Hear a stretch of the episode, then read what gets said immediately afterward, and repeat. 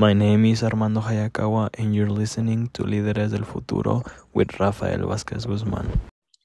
And so, th- this is the time I've been talking about mental health. We talk about mental health here on a regular basis. And today, I want to continue that conversation. Last week, I was talking about the number, the high number of students in elementary, middle school, all the way to colleges who are expressing a lot of fear about what's going to happen after they graduate or what's going to happen after they finish the school year. What am I going to do? If I'm going to have a master's degree or a bachelor's degree or a certificate or an associate, what am I supposed to do? And this type of fear can be very, very detrimental. Basically, it can lead to somebody questioning their own abilities so much that it leads into depression. And some individuals who don't know how to address depressive moods end up medicating themselves with drugs, alcohol, and other unhealthy behaviors. And so I want to make sure that we understand that as families, we need to start preparing for the summer. If you have younger children, it's important that we plan multiple trips to the university or um, multiple trips to, again, just visit colleges, other places like that. Um, because otherwise, what happens is if you are not paying attention to your children, what's going to happen is they're going to go into depression and the natural consequences of that is that, again, you're going to end up losing these kids. The high level of depression can lead to, again, these behaviors that are unhealthy, where these children can har- uh, harm themselves.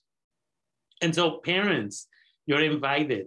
Again, plan out those visits to the universities, plan out those visits to, again, camping or other activities Líderes del Futuro Avanzando is going to have trainings for Latinx youth specifically who are in middle school and in high school. And so, again, we all need to participate in different trainings. There's plenty of camping activities, there's plenty of summer programs, there's classes at Santa Rosa Junior College, but we need to participate. What we need to understand is this children learn what they live. And if we don't pay attention to this, then children's behavior, right, becomes what they, the way they perceive the world.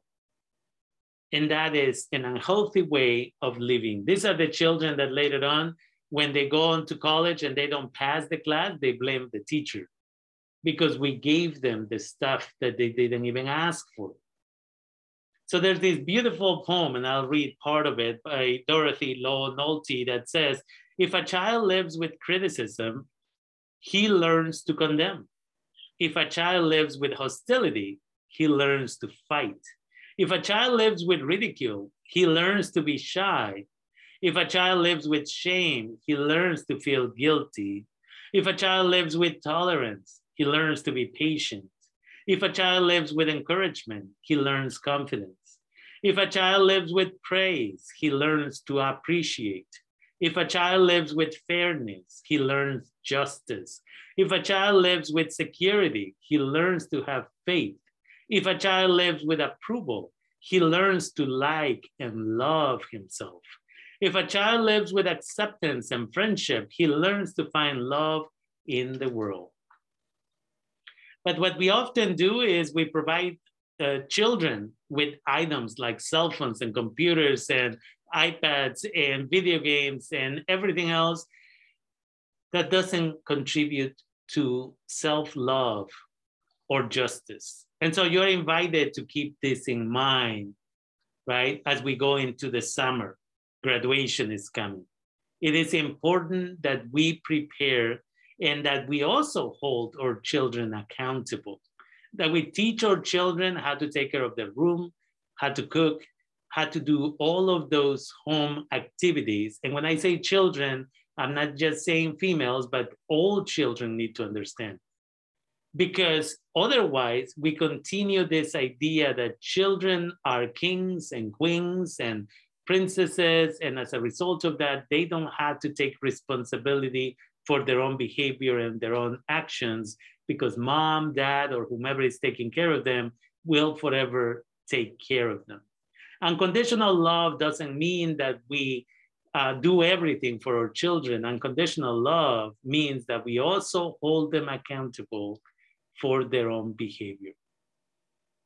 It is important that we understand this, but it is important that we have conversations with our children every day because many of them, again, are suffering in silence. Two out of every five young Latinx girls have seriously thought, planned, or attempted suicide this year. The CDC research was done in 19, excuse me, in 2011 and again in 2015.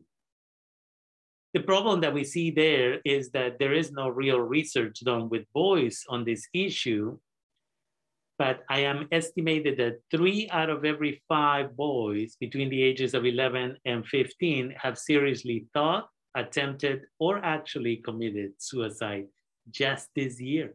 And because of COVID, isolation, bullying, and so much more, many more are suffering at this moment. So you're invited to again be a parent and a parent. I, I, I spoke at a meeting recently with parents who have two year olds. And when I said all of this to parents, like be there for your child, a mom raised her hand and she said, you know, I go to work, I do this, I do that. I don't have the time to do a check-in with with my child. And while she was expecting a certain level of, yes, I understand, don't worry about it, I had to compassionately say, you chose to be a parent. This is part of the job that you sign up for.